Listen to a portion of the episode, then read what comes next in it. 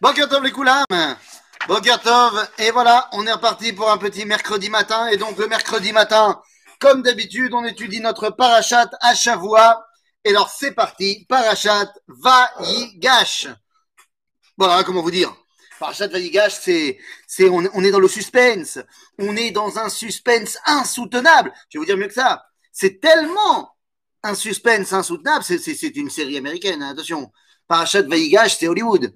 C'est-à-dire que on n'a jamais vu deux parachutes, Miketz, Vayigash, qui se suivent autant. C'est-à-dire que, en vrai, nous, on a attendu une semaine entre les deux, mais en vrai, il s'est passé cinq minutes entre la fin de Miketz et le début de la paracha de Vayigash. Alors, certes, certes, certes, nous n'avons pas eu de cours sur la paracha de Miketz, euh, puisque Hanouka oblige. Donc, on n'a pas parlé de Miketz, mais je suis certain que vous avez évidemment lu la paracha, vous savez exactement de quoi on parle. Et donc, finalement, à la fin de la paracha de Miketz, eh bien, vous vous rappelez, les frères de Yosef sont venus récupérer euh, de la nourriture en Égypte. Yosef les a accusés d'être des voleurs. Il a gardé Shimon en prison. Il a dit, vous reviendrez uniquement si vous venez avec votre petit frère. Finalement, Yaakov se laisse convaincre parce qu'il n'a plus rien à manger. Et il accepte que Binyamin, eh bien, reparte avec eux. Euh, le problème, c'est que lorsque Binyamin arrive, eh bien, Yosef va faire un trick et il va faire accuser Binyamin du vol de sa coupe magique. Et la paracha s'arrête sur le moment où on ouvre le sac de Binyamin, on y trouve la coupe magique de Yosef.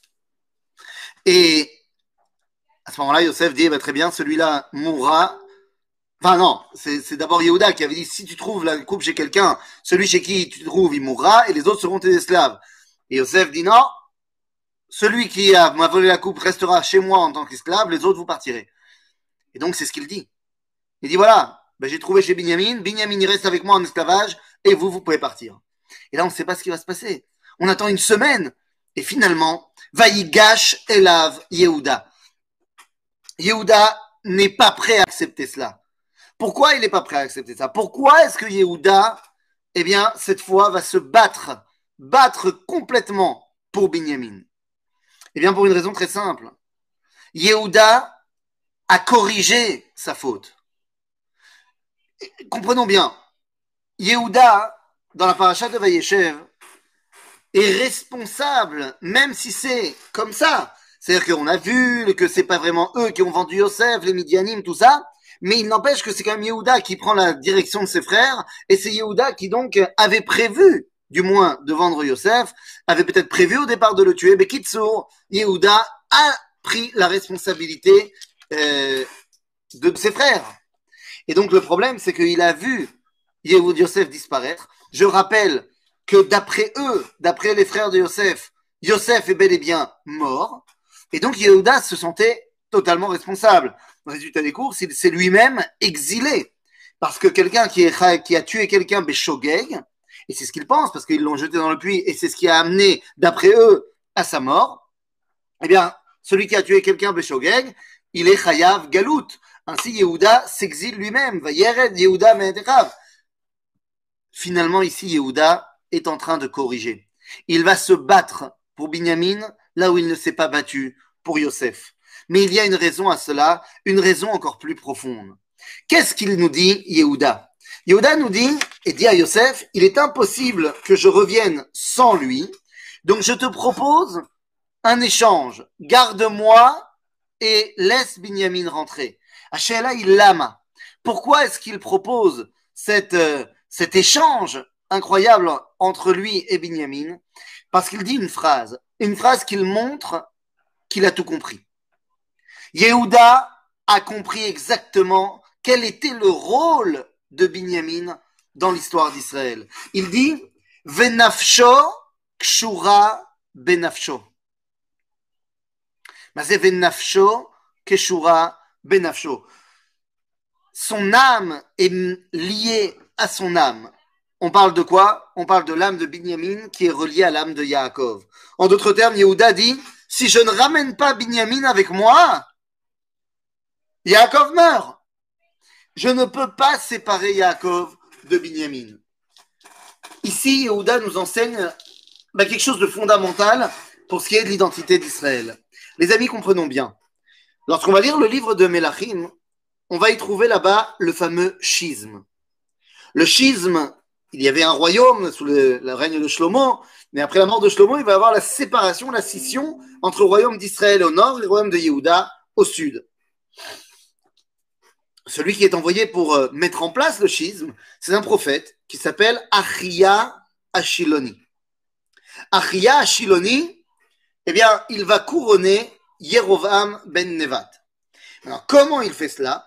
Eh bien, le, le, nous raconte une histoire bizarre. Il nous dit que Achia lui a dit Prends mon manteau. Le manteau, c'est le symbole de, de la royauté. Il prend mon manteau et découpe-le en douze morceaux. Évidemment, tout de suite, on se dit bah, 12 morceaux, c'est quoi? C'est les douze tribus. Seulement, il dit Prends-en dix et on va laisser un pour euh, la tribu de Yehuda, pour la maison de David. Je je suis pas très très fort en maths, mais si Yerovan il en prend 10 et que Yehuda ils en gardent un, ben ça fait pas 12. Le dernier morceau, c'est le morceau de Binyamin. Et celui-là, personne ne se l'approprie. Car c'est Binyamin qui décidera où il va. Soit il va avec Yerovam, soit il reste avec Rechavam ben Shlomo. Et en vérité, eh bien, là où Binyamin décidera de rester, c'est par là-bas que passera l'histoire d'Israël.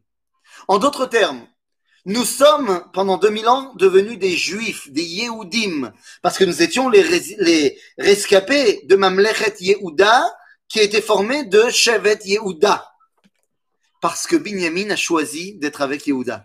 Si Binyamin avait choisi de rejoindre Yerovam avec les dix tribus du Nord, eh bien, il semblerait que c'est la tribu de Yehuda qui aurait été euh, éparpillés, qui auraient disparu. Et nous, dans notre histoire, on serait restés des Israélim et non pas des Yehudim.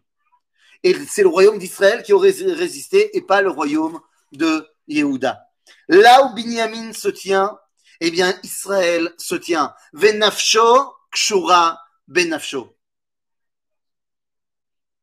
Maintenant qu'on a compris cela, eh bien, on peut même faire une, une autre parenthèse, petite parenthèse, Dit le Talmud, ella bechelko shel binyamin. La présence divine n'a résidé que dans, euh, dans le, le, territoire de Binyamin. Et comment est-ce qu'on comprend cela? Eh bien, on peut comprendre ça de manière très simple. Quand vous regardez le... Alors évidemment, nous on sait qu'il s'agit du Beth Amikdash. C'est-à-dire que le Beth Amikdash, il est Benachalat Binyamin. Donc c'est évident que c'est de cela qu'on parle.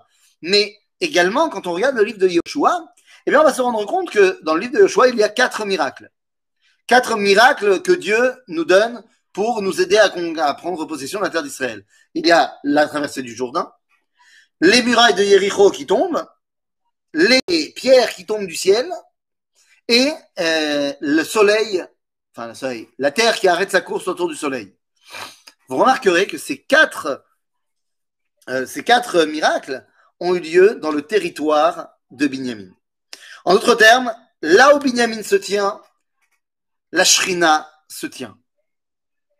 Et c'est pour ça que Yehuda comprend à quel point, non seulement quand l'Israël a Revim basé, ça c'est de manière générale, mais encore plus avec Binyamin.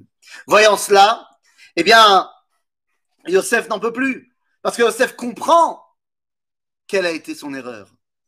Yosef comprend que même s'ils ont fauté, ils ont complètement fait échouva. Et ils sont prêts cette fois à donner leur vie, Yehuda en, tant que représentant, à donner leur vie pour leurs frères. Et donc à ce moment-là, Yosef Yosef, il peut plus résister. Ça y est, il a compris que ses frères ont fait chouva, il veut se révéler à eux. ויתן קולו בבכי וישמעו מצרים וישמע בית Paro. Yomer Yosef Elechav, Ani Yosef. Ani Yosef. Je ne sais pas si vous imaginez l'ambiance. 22 ans. 22 ans que Yosef est parti. Que tout le monde le croyait mort. Yosef se dévoile à ses frères. J'imagine qu'à ce moment-là, ils ont mis euh, une musique euh, bien, bien bien comme il faut. Avec, euh, ah ouais, non, ça a fait tirer les larmes. Hein. Ah, je peux t'assurer que ça a pleuré dans les chaumières. Hein. C'est évident. Ani Yosef. Aod Avichai. Quoi? Aod Avichai? Mon père est-il encore en vie? Mais, mais pourquoi tu poses la question? Pourquoi tu poses la question alors que tu connais déjà la réponse? Comment ça, tu connais la réponse? Mais évidemment que tu connais la réponse. D'abord, ça fait cinq minutes que euh, Yehuda, il t'explique qu'il peut pas ne pas ramener Binyamin à papa. Donc ça veut bien dire que papa, il est vivant. Et même si tu n'avais pas bien compris, la veille, avant de faire le coup de la coupe magique, tout ça, tu leur avais demandé à Odavichem Chai. Donc tu sais très bien qu'Yaakov est vivant. Donc pourquoi tu leur demandes à Odavichai Tu le sais. Non, il sait très bien que Yaakov est vivant. Mais est-ce qu'il est toujours mon père? Dans cette question-là, Yosef ne demande pas seulement est-ce que son père est encore en vie, mais il demande est-ce qu'il peut maintenant revenir dans la famille? Est-ce qu'il peut de nouveau faire partie de l'identité d'Israël? Avant, il disait Oh, Davichem. Rappelez-vous que Yosef, lorsqu'il a des enfants, eh bien, ses enfants, comment il les appelle Alors oui, c'est la paracha de Miket, on va pas parler, mais bon, quand même.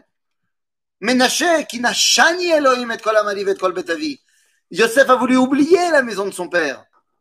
Mais maintenant qu'il comprend que sa famille est véritablement réunie et unie, alors il demande d'y participer. Aod Avichai, est-ce que je peux en faire partie de nouveau? Est-ce que je peux rentrer à la maison? Vous comprenez portée de ce qu'il est en train de dire. Et les frères lui répondent ne savait pas quoi répondre. Lo Lama lo mi panav. Parce qu'ils ont peur de lui. Non, pas ils ont peur. L'opachadou, nivalou. C'est-à-dire, ils étaient choqués. Choqués de sa face.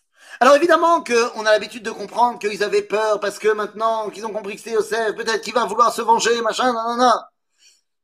Mais, mais non. Mais non, parce que la preuve, c'est qu'il veut plus se venger. Avant, il aurait très bien pu se venger. Il n'y a pas de problème. Mais là, maintenant, il veut plus se venger. Puisque il les a récupérés, il s'est dévoilé à eux, il leur a donné des, Non Donc de quoi ils ont peur? Ils n'ont pas peur. Ils n'arrivent pas à répondre à la question Aod Avichai. Ils n'arrivent pas à lui répondre Est-ce que Béhémet, tu fais partie de la famille ou pas? Lama Qui mi panav Ils voient en face d'eux un Égyptien. Et ils n'arrivent pas à dire Est-ce que tu fais encore partie de la famille ou pas? Je ne peux pas te dire. Qu'est-ce que tu veux que je te réponde, Joseph? Tu t'appelles Safnat Paneach. Tu parles en égyptien. Tu t'habilles en égyptien. Tu es maquillé comme un égyptien. Tu es le fils roi d'Égypte. Bemet la Tova. Est-ce que tu fais encore partie de la famille? Bemet la Tova. Parce qu'il est évident qu'il y a un concept, très important d'ailleurs, dans le judaïsme, qui nous dit que Afalpi Shechata, Israël ou, bien qu'il est fauté, il fait partie du peuple juif. C'est-à-dire quelqu'un qui fait une faute, ça ne l'empêche pas de, faire, de continuer à faire partie du peuple juif. Nachon. Mais quelqu'un qui s'est assimilé, quelqu'un qui est sorti du peuple juif, est-ce qu'il en fait encore partie? Alors techniquement, anarchiquement, oui. C'est-à-dire que ça marche pas, tu peux pas te convertir. C'est-à-dire dans le judaïsme, quelqu'un qui est né juif, il est juif toute sa vie, quoi qu'il arrive même s'il devient prêtre, euh, curé, pasteur, chrétien, euh, imam, ce que tu veux, il reste juif. Et si euh, il se réveille à un moment donné et qu'il veut revenir à son origine, eh ben, il n'y a pas de problème, il n'a pas besoin de refaire une conversion. Mais ça, c'est au niveau de la halakha. Moi, je te parle au niveau de son identité. Est-ce qu'il fait encore partie de l'équipe? Est-ce qu'il fait encore partie de l'équipe? Et les frangins n'arrivent pas à donner une réponse à cette question. Ils n'arrivent pas. Hein? Yosef, il est marié avec une Goya. Ah non, non, non, c'est pas une Goya. Osnat, c'est la fille de Dina, machin. D'accord, bien sûr que le Midrash, il te dit que Osnat, c'est la fille de Dina. Pourquoi?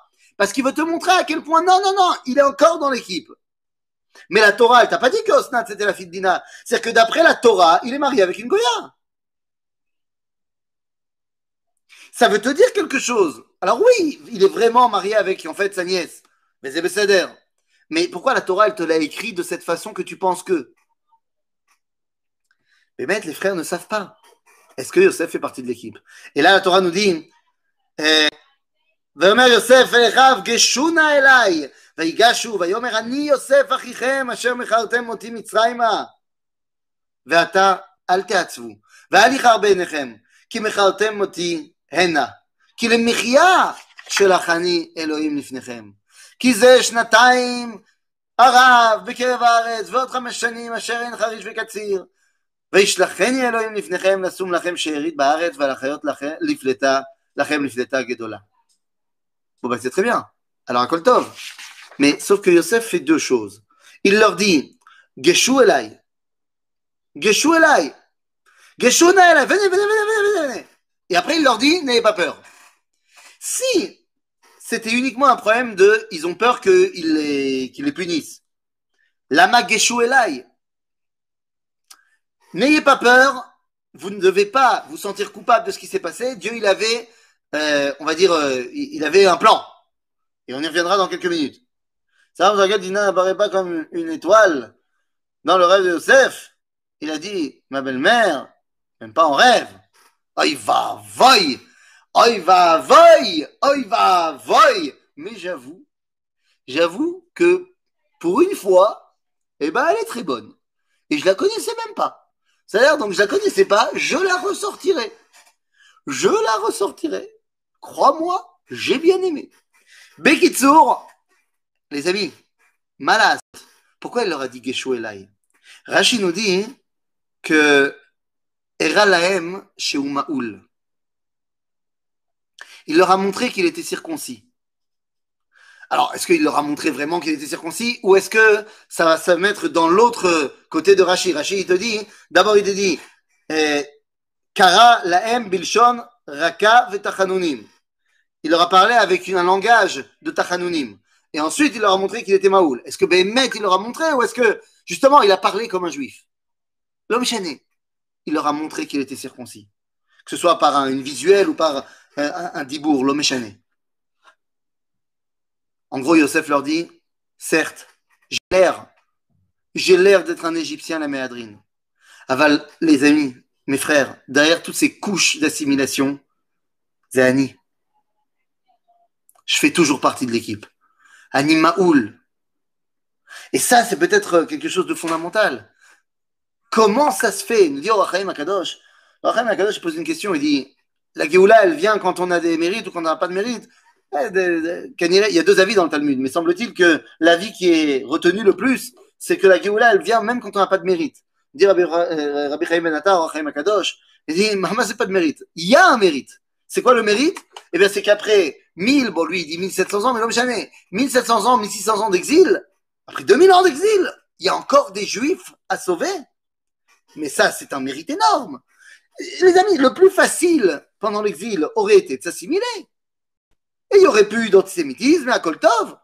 Comment vous expliquez que la mitzvah, particulièrement de Brit Mila, elle est tellement, tellement euh, euh, gardée, même dans des milieux complètement pas religieux. C'est extrêmement rare les gens qui vont pas faire la brite mila à leurs enfants, même dans les milieux pas religieux. C'est-à-dire que quelque part, Yosef nous dit, je peux être tombé très très loin, je suis devenu vice-roi d'Égypte que tu veux. Aval au final, Zécheli, je suis quand même dans votre équipe. Je fais toujours partie de l'équipe.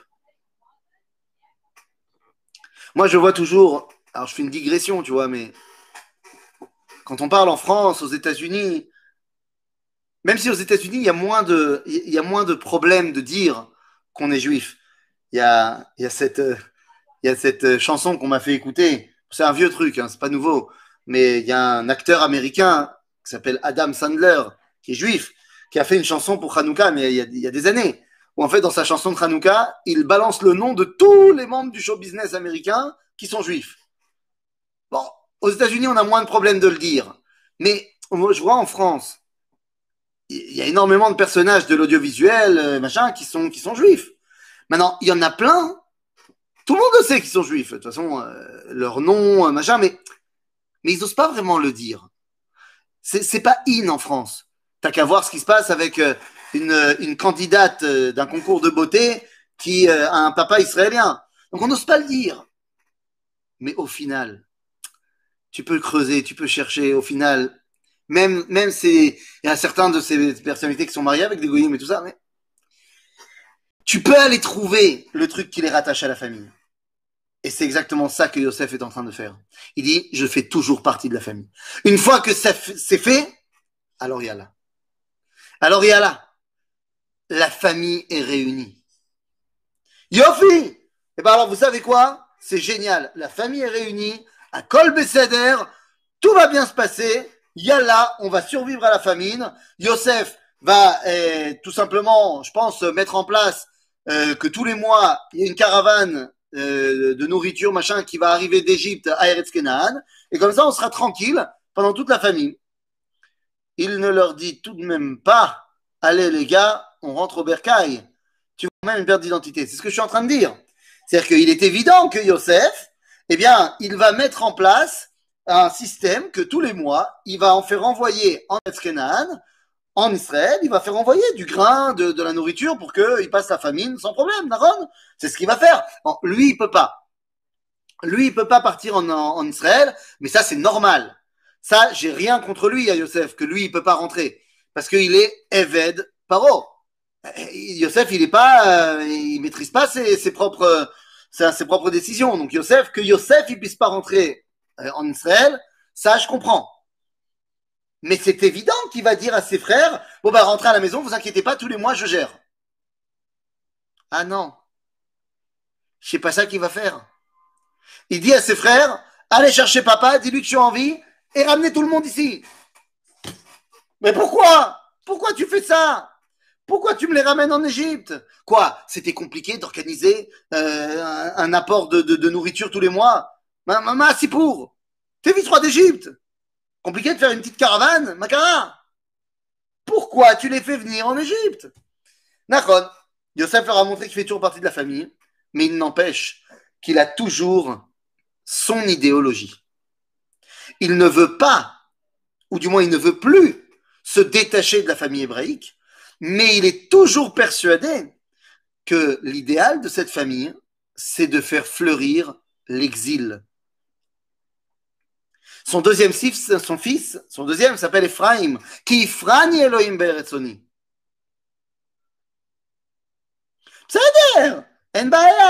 Il va les amener à Goshen. Effectivement, il va les amener à Goshen. Et à Goshen, ce sera un petit peu le, le quartier juif. Mais il n'empêche que c'est en Égypte. Pour Yosef, l'idéologie, c'est que le peuple juif doit être en exil. Car c'est là-bas qu'il va pouvoir remplir son rôle de sanctifier le monde, de faire dévoiler le nom de Dieu au monde entier. Agave, l'idéologie de Yosef, le yosefisme, qui voit dans la galoute l'idéal d'action du peuple juif, eh bien, c'est une idéologie qui va être reprise beaucoup plus tard.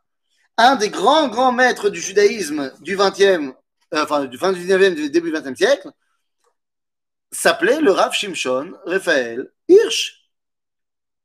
Et le Rav Shimshon Raphaël Hirsch, eh bien pour lui, c'est exactement cela. On est en plein milieu de l'émancipation, l'égalité des droits a été donnée aux Juifs. Pour le Rav Hirsch, ça y est. Puisqu'on a l'égalité des droits, eh bien il va falloir rester en Allemagne. C'est le moment idéal pour rester en Allemagne, car nous allons enfin pouvoir insuffler Gdusha Vetahara à l'Allemagne. Et tu sais quoi? Les Allemands finiront par nous dire merci. Au même moment, le Rav Gutmacher, le Rav Kalischer, le Rav Rael Kalai, les natifs de Vologine, sont en train de mettre sur place l'idéal sioniste. Bon, ben, il y en a un qui, grâce à son idéal, a amené à la création de l'État d'Israël et à la Géoula.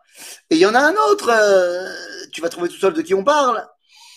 Je pense qu'il s'est planté. Les Allemands, finalement, 60 euh, ans plus tard, ben, ils nous ont pas vraiment dit Toda, quoi. Tu vois, en, en 42, euh, les Allemands, ils nous ont moyennement dit merci.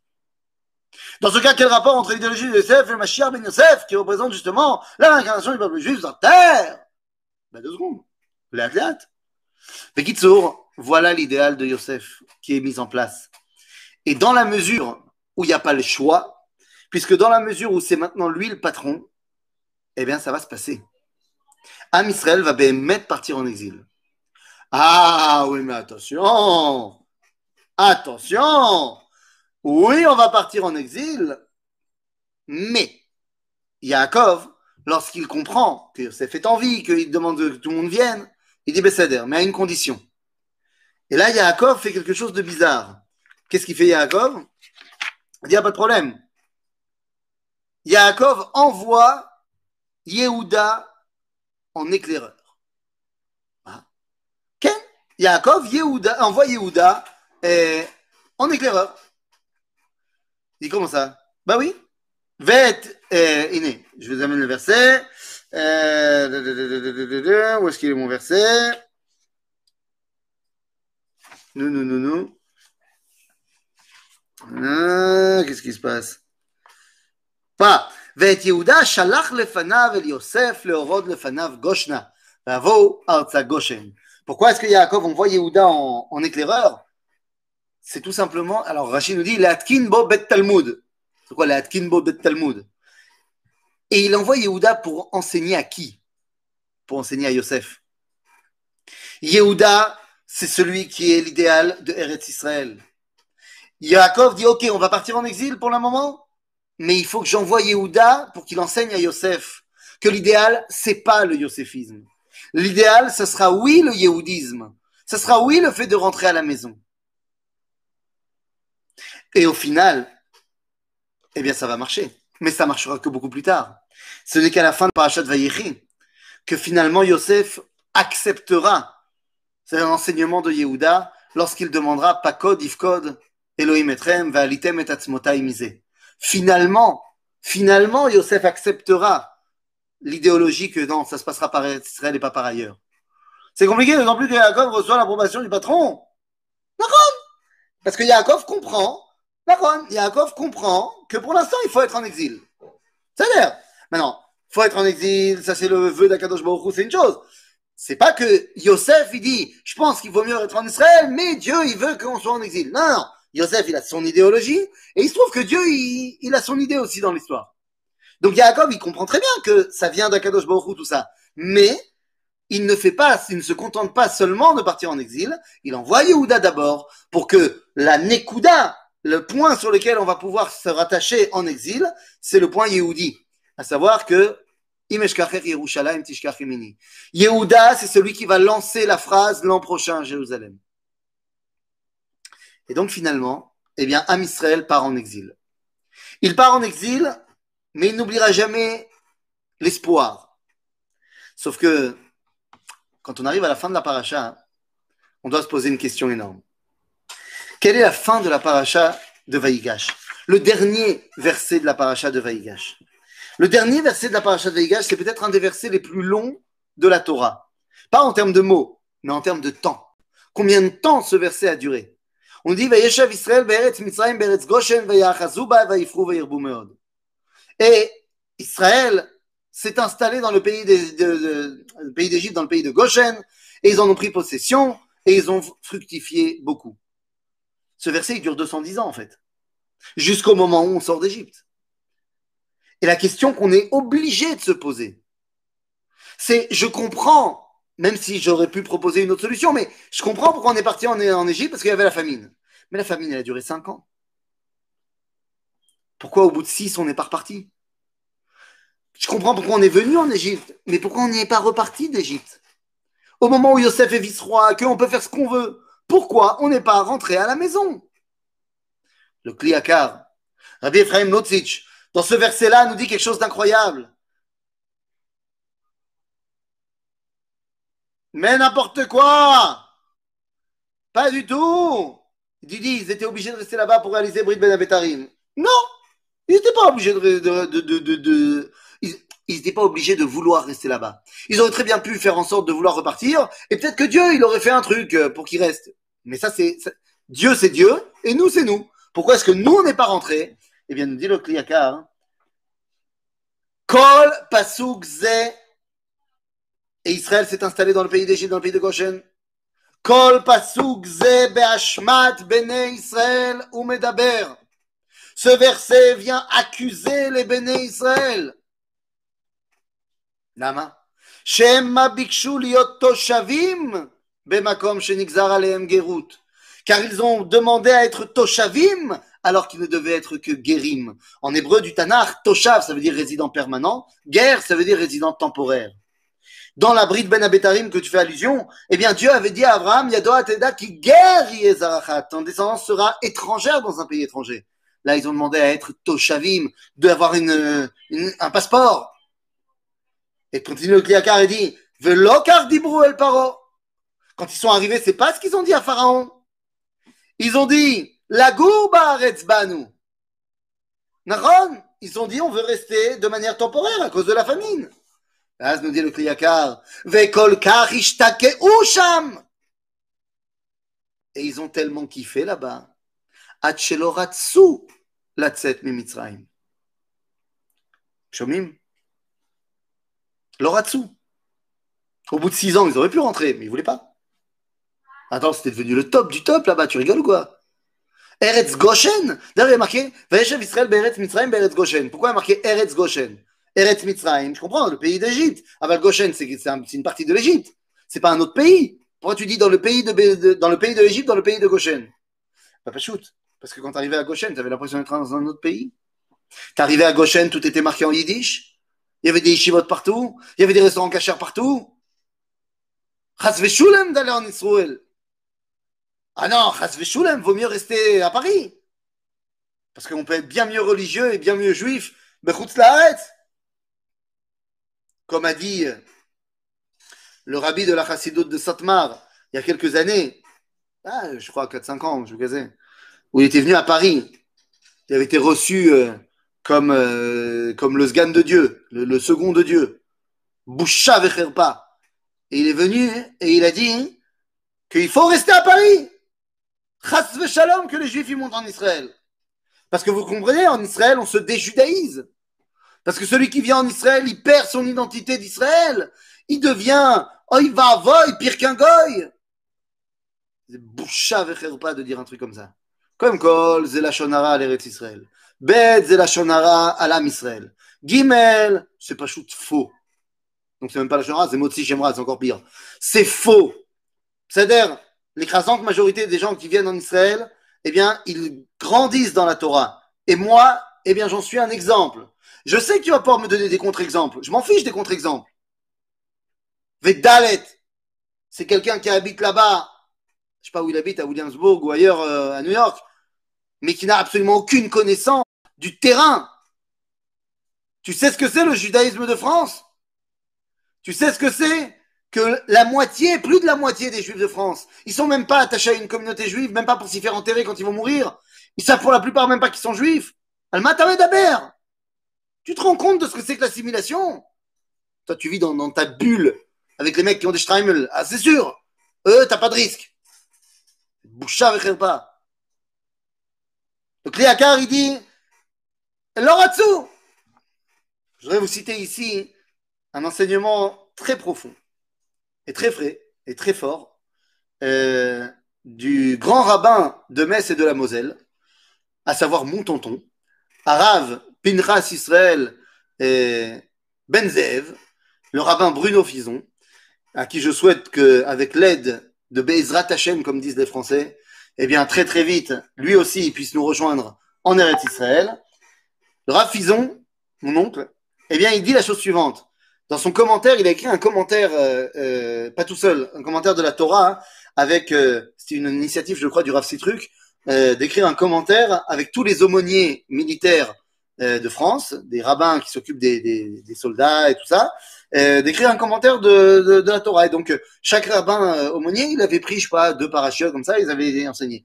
Et, et, mon oncle, il a étudié, il a, il, il a donné un commentaire sur justement sur ce verset. Et il dit que le terme Vayachazuba, Vayachazuba, ça veut dire ils en ont pris possession, ils ont pris possession de la terre de, de Goshen, mais ça vient également du terme Le'eachez, être embourbé, comme le bélier chez Abraham dans la Hakeda. Il est embourbé dans les buissons, il n'arrive pas à en sortir. C'est ça les Bnei Israël en Égypte. Ils ont tellement kiffé qu'ils s'en sont embourbés, ils n'arrivent plus à sortir. Ils n'arrivent plus à vouloir Bichlal sortir. Et le Kriyakar termine en disant Jusqu'à ce que Dieu il était obligé de les sortir, Béatrazaka, en, en français, d'envoyer Pharaon et l'antisémitisme. Parce que sans antisémitisme, les mecs ils voulaient pas partir. Quoi, t'es obligé d'attendre l'antisémitisme pour comprendre qu'il faut partir? Mais le pire dans le Kliakar, c'est les trois derniers mots. Le pire dans le, dans c'est la fin. Et il dit Ve'elu metu ha'afela. Et ceux qui n'ont pas voulu finalement sont morts dans l'obscurité. Dans la plaie de l'obscurité. Ça veut dire qu'ils sont tombés comme ça, mais ils sont morts là-bas d'assimilation.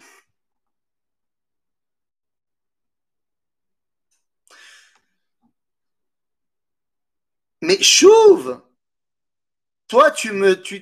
Encore une fois, tu me dis, peut-être que vous n'avez pas le choix.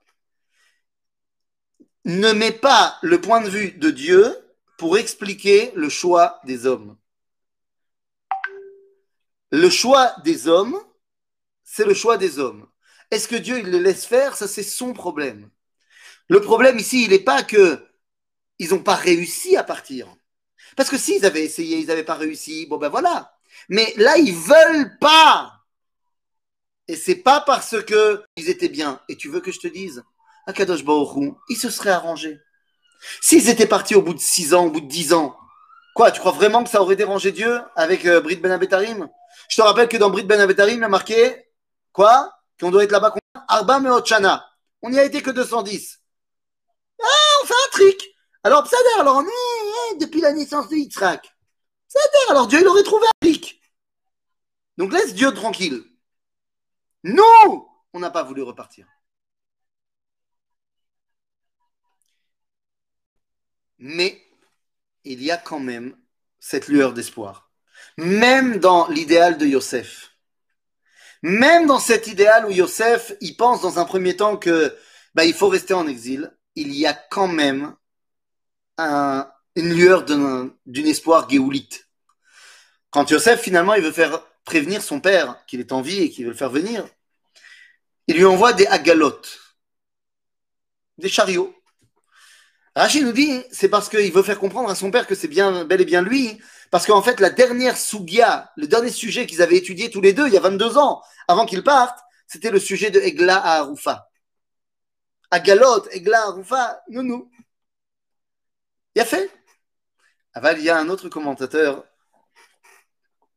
Et le contre-exemple de cette tribu qui s'est fait en voulant rentrer en Israël.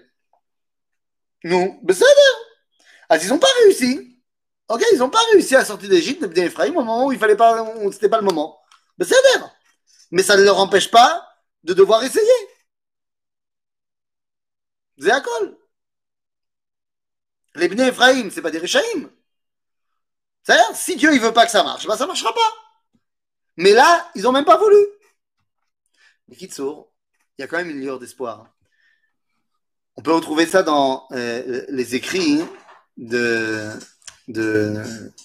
Rabbi Mordechai Sharabi, qui raconte que un midrash témani attique, midrash yéménite, nous dit que pourquoi est-ce que Yosef il a envoyé des agalotes à son père pour lui dire je sais très bien quelle est la finalité. La finalité, c'est la Géoula. Et donc pourquoi est-ce qu'il a emmené des agalotes Parce qu'il dit je sais très bien que à un moment donné, Ba'agala ou Bisman qu'arrive. Que la Géoula, elle vient Ba'agala ou Bisman qu'arrive. Et donc, Agala, Agala, jeu de mots.